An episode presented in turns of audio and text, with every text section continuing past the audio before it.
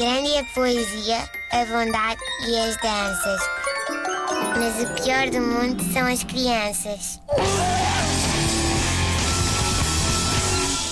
Desigualdade, desigualdade, meus caros. Hoje é de desigualdade que vamos falar nesta rubrica. Estou já imbuída pelo espírito do asilo do deputado José Manuel Coelho. Mais do que de desigualdade, injustiça. Ponham os ouvidos nisto. Os filhos de pai incógnito duplicaram num ano. Ah, pois é, são dados que ficamos a conhecer numa notícia divulgada esta semana, com base em dados do Ministério da Justiça. Parece que desde 2013 a coisa não para de aumentar. Uh, vamos em 837 casos.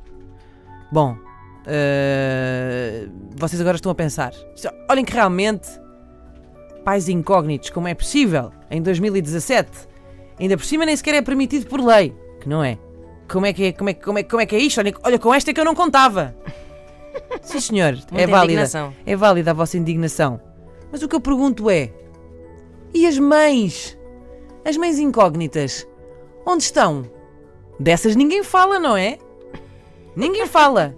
E sabem porquê? Porque não é possível. Um pai, se quiser, pode ser incógnito. Já a mãe, é-lhe vedada essa possibilidade. Onde é que está a justiça disto? Não há. Esta é que é a questão.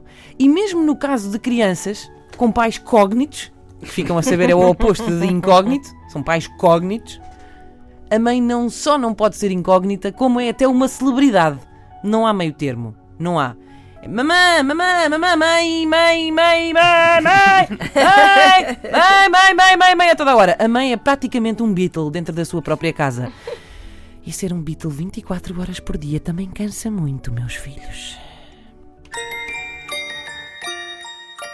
Grande é a poesia, a bondade e as danças. Mas o pior do mundo são as crianças.